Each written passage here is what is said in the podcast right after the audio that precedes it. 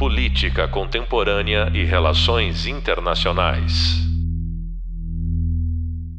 Olá, bem-vindos ao podcast da disciplina Regiões e Regionalismo. Sou o professor Lucas Leite e no podcast de hoje vamos falar sobre a IRSA e o ProSul, iniciativas regionais para fortalecimento da infraestrutura e investimentos na América do Sul. Para falar sobre esse assunto, nossa convidada de hoje é a Karen Honório. Ela é professora de Relações Internacionais e Integração na Universidade Federal da Integração Latino-Americana, UNILA, e do Programa de Pós-Graduação em Relações Internacionais na mesma instituição.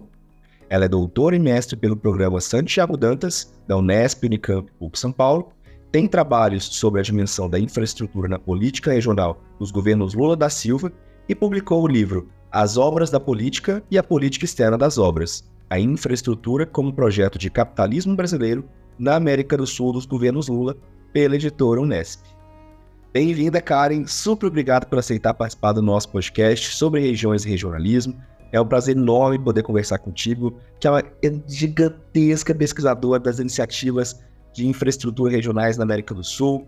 Eu sempre que quero saber uma coisinha, como é que tá andando, eu quando quero questionar uma coisa da IRSA, desses novos planos que estão ocorrendo, eu procuro você porque eu sei que você é a maior de todas. Tenho certeza que vai ser um papo maravilhoso.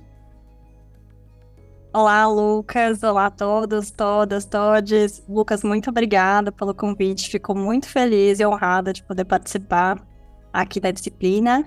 E espero que a gente tenha aí um papo bem produtivo, bem prazeroso. E sempre é um prazer para mim imenso participar dos seus projetos. Muito bem, vamos lá.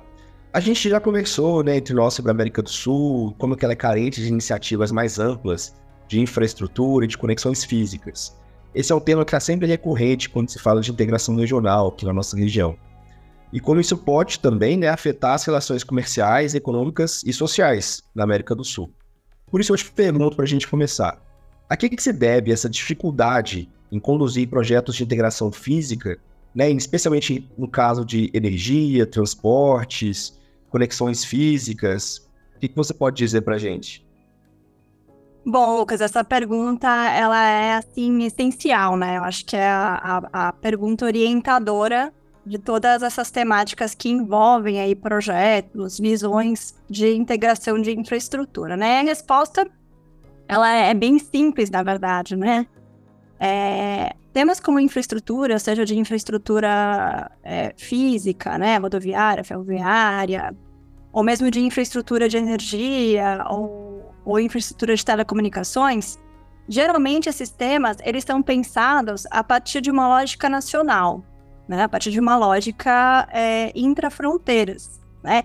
Então a gente tem ali os, os planos de infraestrutura, os projetos de infraestrutura dos países, né? pensados ali de acordo com as necessidades é, e as demandas internas desses países e que estão muito atrelados também, né? E esse é um fator central quando a gente pensa em infraestrutura como um nexo para se entender não só, né, a integração regional, que é a opção que eu faço, né, nos meus trabalhos de olhar a, integra a, a infraestrutura como uma dimensão importante e relevante para se pensar regionalismos, né? Mas mesmo para a gente pensar, por exemplo, é, relações internacionais, né? A infraestrutura, ela é um tema que voltou muito, né, agora, principalmente aí com as iniciativas é, da, da China, né, e até dos Estados Unidos também como uma resposta, né, então a gente tem o Belt and Road Initiative, que é essa grande, é, esse grande proje projeto, muitos, muitos analistas estão chamando aí como a globalização chinesa, né, que envolve um grande projeto, né, projetos de infraestrutura em várias regiões do mundo, é, sempre vem casada, né? A infraestrutura tem, sempre está atrelada a uma visão, a um modelo de desenvolvimento. Né? Então, a infraestrutura ela vai servir, ela vai ser um instrumento para se viabilizar um modelo de desenvolvimento, né? Um, uma forma é, de se entender ali qual vai ser os objetivos econômicos, os objetivos de desenvolvimento de uma região ou de um país. Então, geralmente, esses temas, a gente é, tem certa dificuldade, né, de avançar pensando eles a partir de uma perspectiva mais coletiva ou mais conjunta, porque é, eles originalmente eles são pensados mesmo a partir dessa lógica nacional, né, a partir dessa lógica aí das fronteiras. Então esse é um dos motivos que explica É, porque, por exemplo, na nossa região, uma iniciativa multilateral que vai pensar em infraestrutura a partir de um projeto de integração regional, ele só vai surgir aí no começo dos anos 2000, né? Que é a própria IRSA. Então tem essa questão mesmo de ser um tema muito atrelado ou muito ligado a uma lógica nacional, né? Uma perspectiva nacional de uma função também dentro do modelo de desenvolvimento de cada país.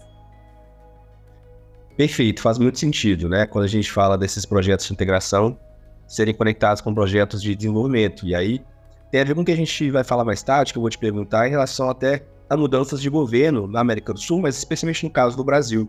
Como que isso, então, pode impactar na forma como essa projeção, né, como esses, esses projetos de infraestrutura, principalmente, de conexão física, etc., eles são vistos né, de forma distinta. Mas já que a gente falou da IRSA, então acho legal a gente definir, né? O que foi a IRSA, né? Ela foi a grande iniciativa, a primeira grande iniciativa de integração regional proposta aqui na América do Sul. E o que, que ela previa enquanto projeto? Perfeito, perfeito. Bom, é, a IRSA, então, né? Ela surge no começo dos anos 2000, na primeira reunião de presidentes sul-americanos é, que aconteceu aqui em Brasília, no ano 2000, em dezembro.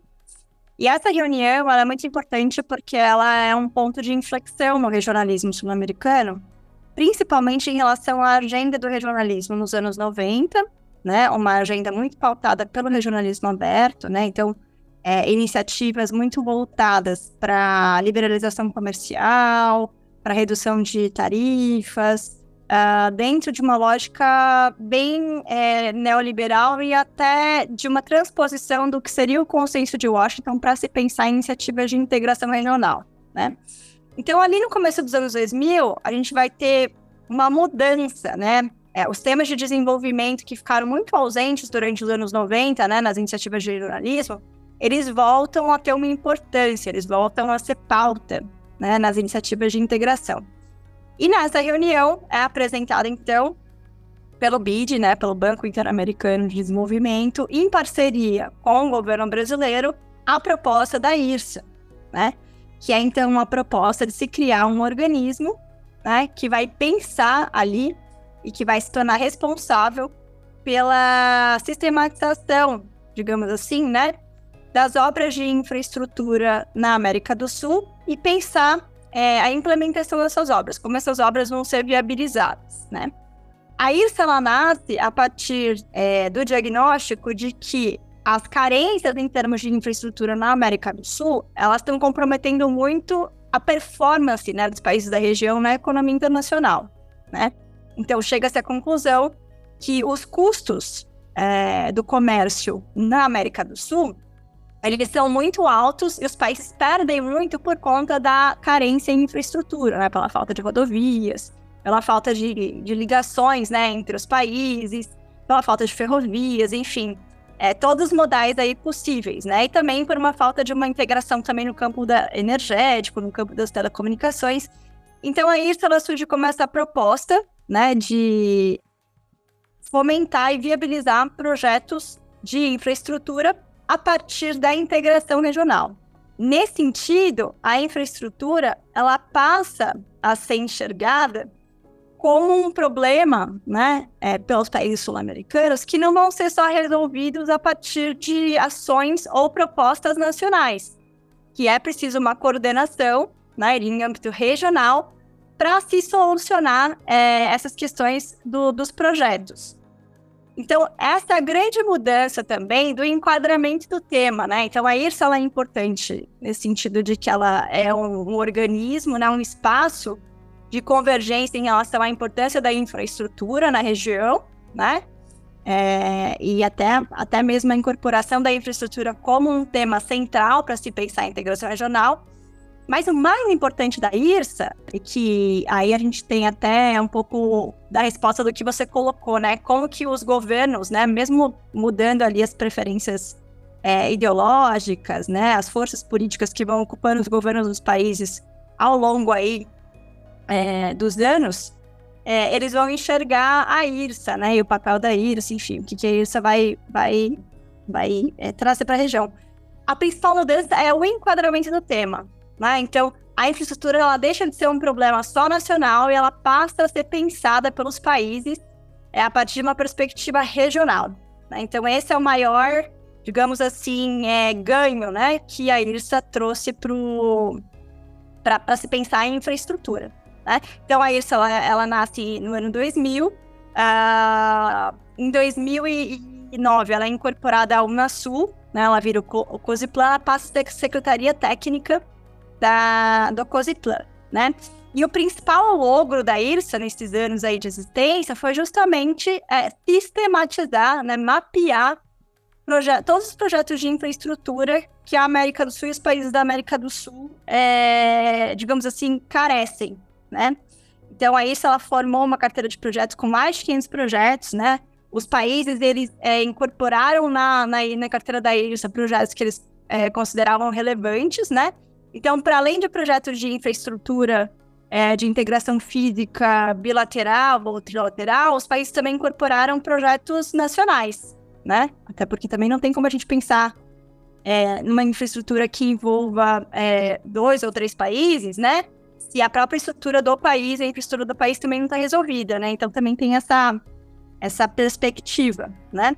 E aí, interessante, só para fechar um pouquinho essa questão, que a metodologia que foi utilizada para se pensar a IRSA, né, como os projetos iam ser agrupados, como os projetos, que critérios né, os projetos iam ter para entrarem na carteira das, da, da, da IRSA, é, foi uma metodologia utilizada pelo governo brasileiro para pensar a sua própria infraestrutura através dos projetos plurianuais dos anos 90.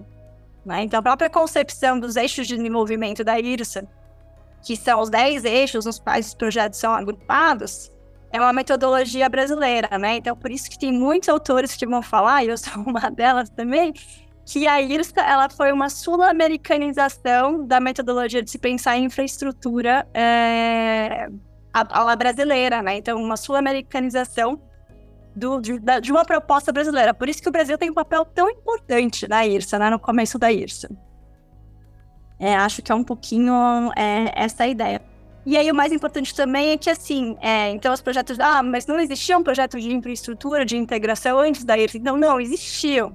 A gente tem projetos é, bilaterais, como a gente pode até pensar aqui, né, no Brasil e o Paraguai, a gente pensa na Ponte da Amizade, o próprio Itaipu, né, ou Paraguai e Argentina, na usina de Acerietá também. Então a gente tinha, nós sempre tivemos projetos em âmbito bilateral, mas a IRSA é a primeira vez que isso é pensado a partir de uma perspectiva multilateral e a partir de uma perspectiva regional mesmo, de integração.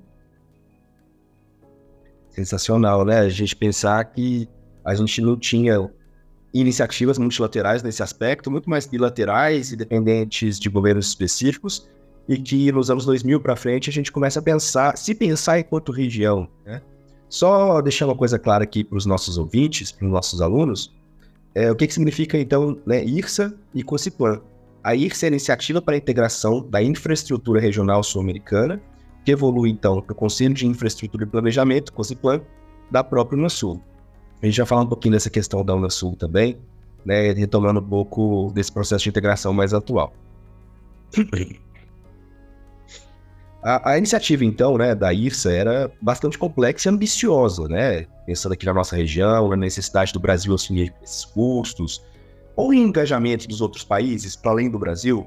Isso tem a ver com o contexto político da época, do, da chamada Onda Rosa, né? O que, que se pode dizer em termos dos objetivos alcançados durante os governos Lula e Dilma? Quando a, a IRSA ainda era apontada como projeto sul-americano da política externa, né, do Brasil principalmente, mas também temos o plano regional, no caso da Unasul. O que, que você pode dizer para a gente? Ah, perfeito. Bom, é... houve engajamento né, por parte dos outros países também na IRSA, principalmente na formação da, da carteira de projetos da IRSA. Né? O que, que é uma carteira de projetos, né?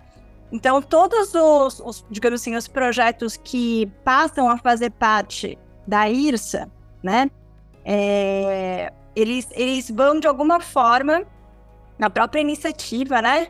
É, serem analisados, vão ser feitos estudos de viabilidade daquelas obras, buscar financiamento, né? Com os próprios ó, mecanismos financiadores que participam da IRSA, né? Que no caso é, eram os próprios governos nacionais, o Banco Interamericano de Desenvolvimento, o BID, a Corporação Andina de Fomento, a CAF e o FONPLATA, né, que é o Fundo é, do, do Mercosul para financiamento de projetos de desenvolvimento, né? Então, esses eram os órgãos, assim, no início da iniciativa, que financiavam a, iniciativa, né? E aí, conforme a iniciativa vai ao, ao longo dos anos, né, vão se incorporando outros financiadores, né? E é interessante, hoje, um dos maiores financiadores de obras da IRSA é, é o governo chinês, né, através do Exim Bank e até empresas chinesas também. Então, a infraestrutura também é interessante, Lucas, a gente olhar ela é, a partir de uma perspectiva de, de longo prazo, para a gente olhar a nossa região, porque por meio dela também a gente consegue enxergar muitos movimentos geopolíticos que a nossa região vai sofrendo, né? Ou aqueles atores que vão sendo importantes, que vão deixando de ser, que vão tendo mais protagonismo. A infraestrutura é uma dimensão que dá um reflexo muito legal, assim, né? Imaterial, né? É, para a gente entender a América Latina e, é, digamos assim, as relações internacionais da América Latina nesse período, né? Mas voltando à sua pergunta inicial, né? Sim, os países eles vão se engajar, mas eles vão se engajar muito nesse sentido de é, colocar obras, né? Ou, ou compor é, a carteira de obras da IRSA, sugerindo, né? Ali nos eixos que eles participam, através das suas coordenações nacionais, as obras que deveriam entrar. Isso que é interessante também, né? Assim, ressaltar. Um dos maiores problemas, e aí respondendo até um pouquinho também a sua primeira pergunta, né? uma das grandes questões quando a gente fala de infraestrutura na América Latina, nos países da América do Sul, por exemplo, que aqui a gente está olhando especificamente para os países que fazem parte da IRSA, é a capacidade é, de se endividar, né? A capacidade também de financiar essas obras, né? Esses países, é, via de regra, eles não têm essas condições de financiar as suas obras. Então, a IRSA também foi vista como uma possibilidade de se alcançar, né? É, ali é, os recursos necessários para financiar as obras. Então, muitas obras é, de, que estavam há anos assim, né, nos planejamentos, governos da América do Sul, elas passam a ser incorporadas à IRSA. E é interessante que no Brasil, por exemplo, várias obras do PAC durante o governo da Dilma, no segundo governo do Lula, eles entram na carteira de obras da IRSA, né? Só que o Brasil, em comparação com os outros países da América Latina, tem uma capacidade de se autofinanciar muito maior em relação à infraestrutura. Então a gente nunca vai ver, por exemplo, assim, ah, essa rodovia aqui faz parte do eixo Capricórnio-Mercosul da IRSA, né? Em outros países isso acontece, né? Então a IRSA ela vira quase um selo, assim, um selo de legitimidade daquela obra. Então, por exemplo, no Peru, várias obras, rodovias, você vai passar e vai ver assim, ah, essa carreteira faz parte do eixo Peru, Bolívia, uh, Colômbia da IRSA, né? Mesmo na Bolívia. Então é interessante como a IRSA também, ela foi utilizada por esses países como uma forma de se obter esses recursos, né? Então a IRSA ela passa a ser é, esse selo, digamos assim, né? É, que vai garantir ali que hajam estudos de viabilidade ou que hajam é, investidores, né? Mesmo investidores privados naquela obra. Então, ela tem essa, essa importância. Então, os países, eles se engajam dessa forma, né? Mas, no entanto, a IRSA não consegue garantir o financiamento dessas obras, a implementação dessas obras, né? É, que, é um, que é um dos motivos pelos quais a IRSA é incorporada ao COSEPLAN, é, incorporada ao via COSEPLAN 2009, né? Os países menores, eles começam a reclamar, falar, olha, a gente, a gente precisa criar algum espaço de coordenação, mesmo de gestão da obra, né? De uma gestão política maior, né? Porque a crítica por parte desse país também é que a IRSA, é, ela não, não tinha esses espaços, né?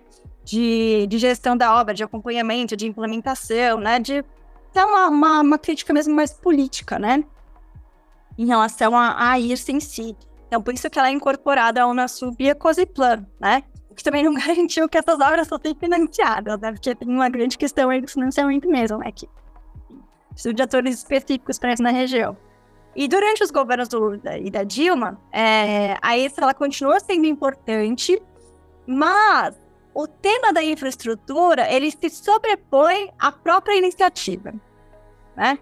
Que é um pouquinho daquela importância que eu estava falando para você é, em torno do próprio tema, né? Então, durante os governos da Dilma, é, a integração de infraestrutura ela vai aparecendo em discursos. O Brasil vai financiar muitas obras na América do Sul, principalmente aí no segundo governo do Lula. Né? O Brasil passa a ser o maior financiador via BNDES e utilizando o discurso é, político da integração de infraestrutura na América do Sul e, e citando a IRSA também, mas com menos peso do que necessariamente a, o próprio tema da, da infraestrutura, né? Que isso é interessante também, né? Como o tema ele sobrepõe é, a própria iniciativa. E aí, vale lembrar também que a IRSA ela vai sofrer muitas críticas, né? principalmente ali no início dessa concepção, né? Por ser ainda muito vista e ligada a uma perspectiva muito neoliberal, do que deveria ser infraestrutura, né? De projetos é, de infraestrutura muito voltados para fora, né? Então, basicamente, para criar corredores para exportação de commodities. Não lembra que eu falei, olha, a infraestrutura está sempre ligada a um modelo de desenvolvimento, né? E a IRSA, quando ela é pensada, ela é pensada dentro de um modelo de desenvolvimento que, de alguma forma, solidifica ou consolida a manutenção de modelos extrativistas né, na nossa região, né? Então, a exportação de commodities, são grandes corredores é, de exportação. O próprio, se a pensar o corredor bioceânico, né, que agora voltou bastante aí, né, é, na mídia e pela própria é, implementação que ele está tendo via aí outros, né, atores importantes que estão financiando essa obra. Então, isso, o governo é, Lula e o governo Dilma, de certa forma, tentou descolar um pouco também. E esse discurso da IRSA, né, muito, muito criticado por setores de esquerda, por ambientalistas, né? A IRSA também, quando ela surge, ela não tem uma. que é um pouco o reflexo da época também, né? Não há um debate sobre impactos socioambientais, os megaprojetos, ou os impactos sociais também para comunidades ribeirinhas ou comunidades originárias, né? Então tinha muita crítica em relação a isso. Né? Então também o governo, de alguma forma, os governos tem tentam escolar um pouco dessas críticas, e por isso que a temática da infraestrutura ela fica mais importante do que a própria iniciativa. Né? Mas a iniciativa, ela continuou sendo muito importante né? Porque ela, de alguma forma, representou essa resiliência né, da temática na região. Faz sentido. Muito interessante perceber a questão, a importância, na verdade, do Brasil enquanto parte desse motor, né, dessa engrenagem, e como até os próprios projetos brasileiros fizeram parte dos projetos ligados à IRSA, com o Ciplan posteriormente. É, falando justamente então desses, dessas questões mais práticas, e você já até adiantou as questões ambientais, sociais, né? A necessidade de que isso tivesse sido visto né, com maior profundidade, muitas críticas que ocorreram. Né? Em quais áreas a IRSA, com esse plano, foi mais bem sucedida? Em quais ela deixou a desejar no planejamento na execução dos projetos propostos? E você até adiantou né, que isso serviu, inclusive, uh, para críticas, mas de em que medida isso deu certo? Ou seja, o que, que funcionou, o que, que não funcionou e qual foi o aprendizado nesse aspecto? É importante, Lucas, essa, essa, essa pergunta, né? Porque, basicamente, a IRSA, nesses 10 anos de existência dela, até ela ser incorporada ao COSIPLAN, né? Então, ela é incorporada aí em 2009, é, um pouquinho menos de 10 anos, né? 9 anos aí, quando ela é incorporada ao COSIPLAN.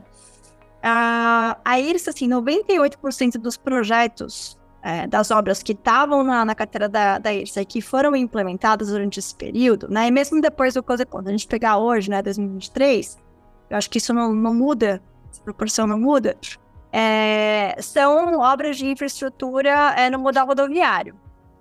Né? Então, basicamente, estradas, é, pontes também, né? E aí, o que é interessante, que é um pouquinho, muito um reflexo mesmo do que é infraestrutura na América do Sul, né? É, grande parte, a maioria, assim, mas assim, absoluta dessas obras, são obras também de impacto nacional, de impacto doméstico, né? Então, a, a carteira de obras da IRSA, ela tem é, a agenda de implementação consensuada, né? É, que depois virou a agenda de prioritária, né? É, consensuada. É, que é um conjunto de obras, são 30 obras, né?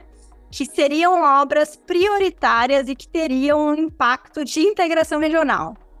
Ou seja, no caráter bilateral, trilateral ou até de mais países, né? E dessas 30 obras, pouquíssimas foram implementadas, né? E grande parte das obras que foram implementadas tem esse, esse impacto tem esse impacto doméstico. Né? Então foram obras no interior dos países que não necessariamente estão conectadas com outras obras que vão gerar integração é, entre é, integração de infraestrutura regional assim, numa primeira, uma primeira visão, mas que são necessárias também para né, que no futuro essas rodovias, essas estradas se conectem e se, e se liguem.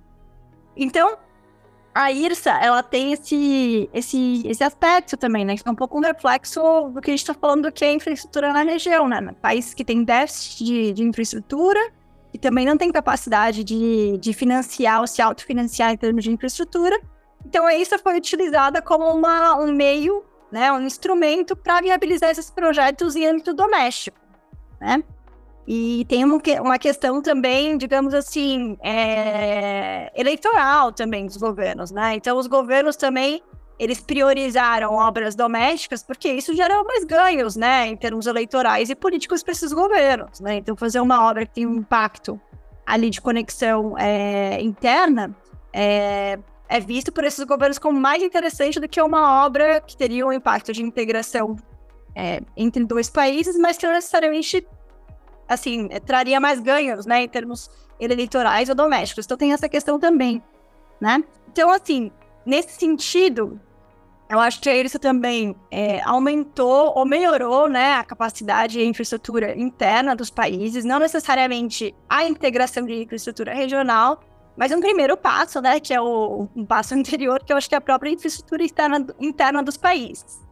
E em relação aos impactos socioambientais, é, eu acho que a IRSA também, ela, ela, ela colocou no centro do debate, né, dos grandes projetos, é, dos megaprojetos de infraestrutura, justamente a necessidade de se pensar esses temas, né? O que eu falei lá no começo, quando a infraestrutura ela foi, a, a iniciativa foi lançada, não se tinha essa preocupação, foi uma preocupação. Você não encontra nos documentos da IRSA é, menções diretas, ou protocolos, ou planos, ou medidas que vão ser tomadas, por exemplo, quando numa fase de estudos ou numa fase de implementação que envolvam questões ambientais. Mas durante o desenvolvimento das obras, nesses anos que, que, que a IRSA, é, enfim, existiu e depois no Codeplan também, foram surgindo uma série de é, de questões, de questionamentos em relação a essas obras, a viabilidade, aos porquês, assim, envolvia é, estudos ou é, questões que, de alguma forma, sanassem ou diminuíssem os impactos ambientais, sociais. Então, acho que isso trouxe uma, digamos assim, essa contribuição de se pensar isso hoje, por exemplo, né? Então, uma das grandes questões que, que envolvem infraestrutura hoje é justamente isso, né? Quais são aí os impactos, quais são os custos, né? E eu acho que, de alguma forma, a IRSA, é, mesmo a partir de um, de um exemplo negativo, né, ela problematizou ou, permitiu a problematização de uma maneira mais assim, incisiva desses temas, né? Bom, então a gente percebe que sim, né, houve problemas, a gente espera isso de projetos dessa magnitude também, e óbvio que a gente aprende com essas questões. Mas, infelizmente, eu acho que houve uma descontinuidade, né? Acho que a gente pode falar um pouco sobre isso. Ali em 2016, com o impeachment da presidente Dilma Rousseff, que depois a gente teve então o governo do Michel Temer, o governo Bolsonaro, que a própria percepção sobre o Brasil na sua região, aqui na América do Sul, muda bastante.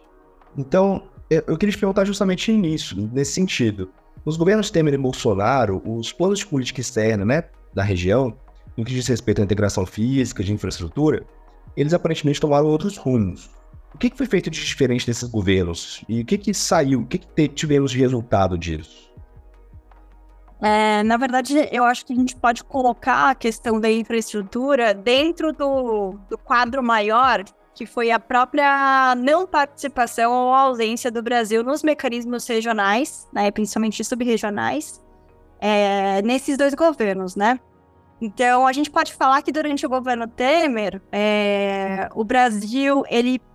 Essa palavra, ela, ela não é exatamente assim, apropriada, né? Mas a, a, participação brasileira nos mecanismos é, regionais ela passa a ser desidratada, né? O Brasil não, não sai completamente dos mecanismos regionais, mas ele passa a, a, a não participar ativamente ou ter uma, um protagonismo e passa a privilegiar, inclusive, mecanismo do sistema interamericano, né? Então, o Brasil deixa de participar efetivamente é, na Unasul ou mesmo no Mercosul e passa a privilegiar, por exemplo, uma atuação na OEA ou criar grupos, por exemplo, como o Grupo de Lima, né, em 2017, para tratar da questão da Venezuela, é, negligenciando ou deixando de lado o Conselho de Segurança Sul-Americano, né, que era onde ali a crise estava sendo é, tratada anteriormente. Né? Então, no governo Temer, há esse, essa, essa, essa, digamos assim, essa falta de importância e de participação do Brasil, e isso, claro, né, muito atrelado com uma visão de que essas instituições, e principalmente é, a Unasul, né, mas todas as instituições, o regionalismo pós-hegemônico, eram instituições dos governos anteriores, né? Então, uma visão muito ideologizada desses mecanismos é, e esses espaços de governança autonômicas na região, né? Então, houve essa interpretação. Então, o Brasil, ele sai é, vai saindo de, de, fininho, né? Aí durante o governo Temer e durante o governo Bolsonaro, de fato, abandona mesmo, né? Denuncia o Tratado da Unasul, sai. É, e então é, a infraestrutura dentro desse contexto, né, da saída, da retirada do Brasil dos mecanismos de integração, ela também vai sofrer esse baque, né? E ainda vai ser, digamos assim, um baque ainda maior, por quê? Porque a infraestrutura e o papel que o Brasil teve né, nos governos do, do PT, é, então, no, nos governos do Lula 1 e 2 e do governo da Dilma, o Brasil ele atuou muito fortemente nesse tema, né? E principalmente via o quê? Via financiamento é, do BNDES a construtoras brasileiras que realizavam obras de infraestrutura nos países da América do Sul, né? E depois da Operação Lava Jato, é, e houve, né, uma, digamos assim, uma lavajatização sul-americana também, né? Então, a imagem do Brasil e da atuação das construtoras brasileiras em obras de, de infraestrutura, ela ficou muito abalada, né, é, pós Lava Jato.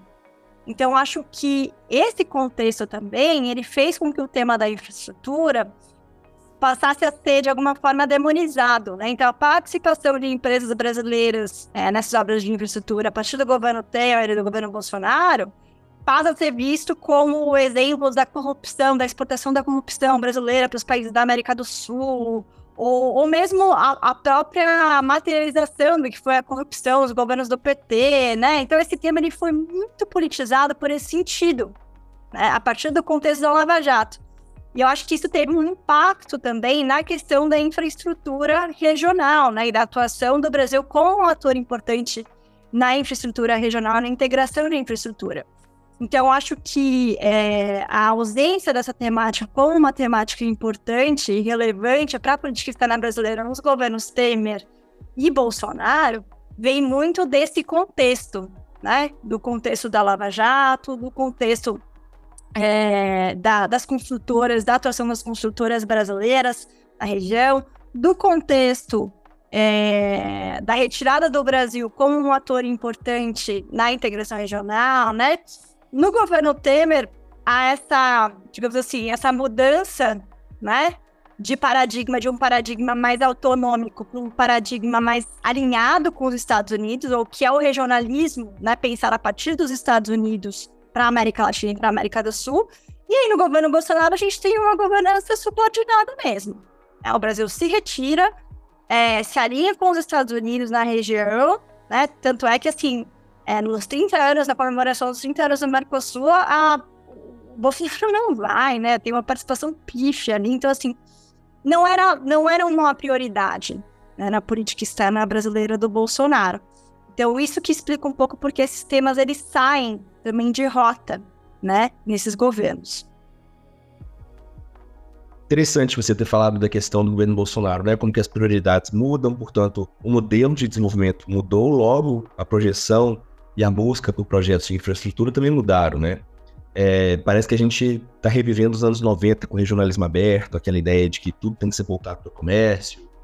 Mas, bom, o governo Bolsonaro passou, eu queria justamente para a gente finalizar, então, você tentasse falar um pouquinho para a gente quais são as expectativas para esse governo Lula 3?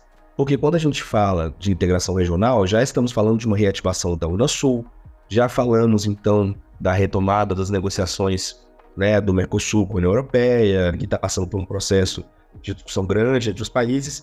Mas para a gente amarrar então, quais são as expectativas agora com essa retomada é, da Unasul? Se esses projetos de infraestrutura voltarão ou existe uma expectativa de que eles voltem a ganhar importância? Sim, com certeza. Eu acho que esses temas, é, e o tema da infraestrutura, principalmente, né, é, volta com toda a força aí, né? A gente já teve vários pronunciamentos do, do Lula nesse sentido, né? Principalmente em relação ao papel do, do BNDES, né? Voltando a ter um papel protagonista, né, na, na inserção internacional do Brasil, e principalmente na inserção internacional do Brasil na América do Sul, né?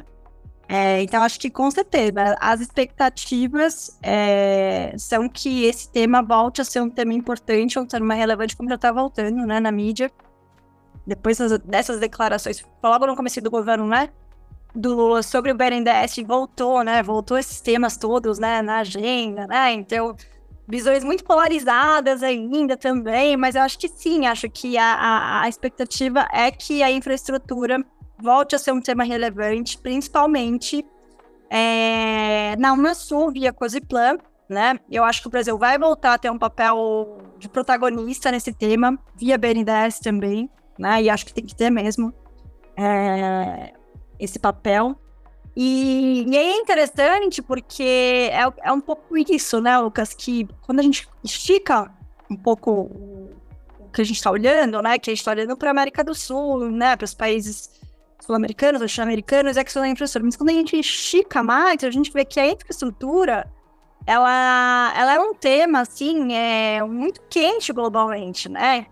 Então, por exemplo, eu falei para você hoje, quem financia a infraestrutura na América Latina na América do Sul é a China. Como eu falei para vocês, por trás de todo modelo de infraestrutura existe um modelo de desenvolvimento, né? objetivos para aquela infraestrutura.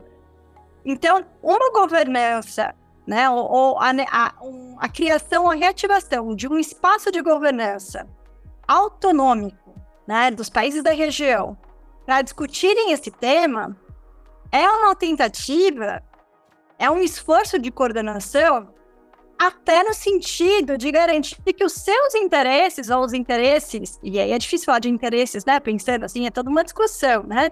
É, mas que os interesses do país, em certa medida, no mínimo, sejam tenham mais ali possibilidades de serem garantidos, né, frente a esses atores externos que estão com tudo na região. Né? Então, é super importante, pensando estrategicamente, geopoliticamente, por mais críticas que a gente possa dar ao conteúdo, né, de como esses temas foram ou vão ser trabalhados pelos países sul-americanos, que esses espaços de coordenação e convergência política existam, porque, ao contrário disso, a região fica muito vulnerável a esses atores externos, como China, Estados Unidos, né, que vão impor ali, é, querendo ou não, a sua visão do que tem que ser a infraestrutura, né, ou, da, ou dos objetivos daquela infraestrutura. Né? Então, eu dei o exemplo aqui do, uh, do BRI, né, do, Belt and Road Initiative da China, os Estados Unidos, em 2019, lançaram o Growth in the Americas, que é o América Cresce, que é também um projeto nos mesmos moldes, né? Assim, com algumas diferenças, que aí é mais voltada para investimentos é, privados, né? É, de agentes estadunidenses na América Latina para financiar a infraestrutura também, né? Então tem uma verdadeira corrida em relação a essa, infraestrutura na América Latina. É, e esses atores regionais participando ativamente e a gente vê nesses últimos anos, né, principalmente nesses anos aí, nesse ciclo das direitas neopatriotas na América do Sul, é uma completa ausência desses espaços de governança. Então, isso deixa a região muito vulnerável, né? uma vulnerabilidade externa muito grande em relação a esses outros atores. Então, é necessário, e eu vejo o, governo Lula com muita esperança nesse sentido, de reativar esses espaços espaços, né? Criar outros espaços, mas reativar uma governança é, autonômica na região para que esses temas sejam discutidos, para que esses temas sejam de alguma forma coordenados, né? Para garantir que os interesses dos países é, e os modelos de desenvolvimento dos nossos países, né, possam ser de alguma forma é, é, assim seguidos com algum com, uma, mesmo que seja pouca, né, mas com uma certa autonomia em relação a esses outros atores extra-regionais, né? Então, eu acho que é, o, o, governo do, novo governo do Lula, quando ele reativa a importância da América do Sul como um espaço geopolítico, não só como um espaço geográfico, né, como um ator político no globo, né, e a integração regional como uma meta a ser alcançada e, e a construção de espaços de governança nos mais diferentes temas, e eu estou encaixando infraestrutura nisso, eu acho vital é, para o próprio futuro da região, né? Porque quando a gente fala de integração regional, é isso que a gente fala, né? De horizontes compartilhados, de futuros compartilhados, a região precisa ter é uma estratégia, um plano para isso. A infraestrutura está dentro disso também. Excelente, Karen sensacional. Gosto demais de conversar com você sobre essa temática. Você traz esses posicionamentos que mostram né, a dificuldade que a gente tem na região, as questões hoje muito polarizadas da ideologia, como depende ainda assim, infelizmente, não é uma política de Estado, de região, mas ainda muito forte uma política uh, de governos, né? Bom, seus esclarecimentos foram super importantes para o nosso estudo da região sul-americana em relação, em relação às iniciativas de integração física e de infraestrutura, né? Nossos alunos vão poder continuar os estudos deles com a bibliografia indicada, que vai ter trabalho seu, obviamente, e faz questão. Eu só posso te agradecer. Muito obrigado pela sua participação, pelo seu tempo, pela sua disponibilidade. Obrigada, Lucas. Eu que agradeço. Foi um prazer imenso aqui poder participar da sua disciplina. Fico à disposição. E agradecer mais uma vez ao convite. E é isso. Muito obrigada. Você acabou de ouvir o podcast sobre regiões e regionalismo com o professor Lucas Leite e a nossa convidada, professora doutora Karen Honório. Foram discutidas as iniciativas de integração física e de infraestrutura da América do Sul, seus resultados empíricos e a discussão acerca de modelos distintos a serem adotados. Não se esqueça de seguir o material no Hub Visual e no Hub Leitura, a fim de garantir maior entendimento do conteúdo do curso. Bons estudos!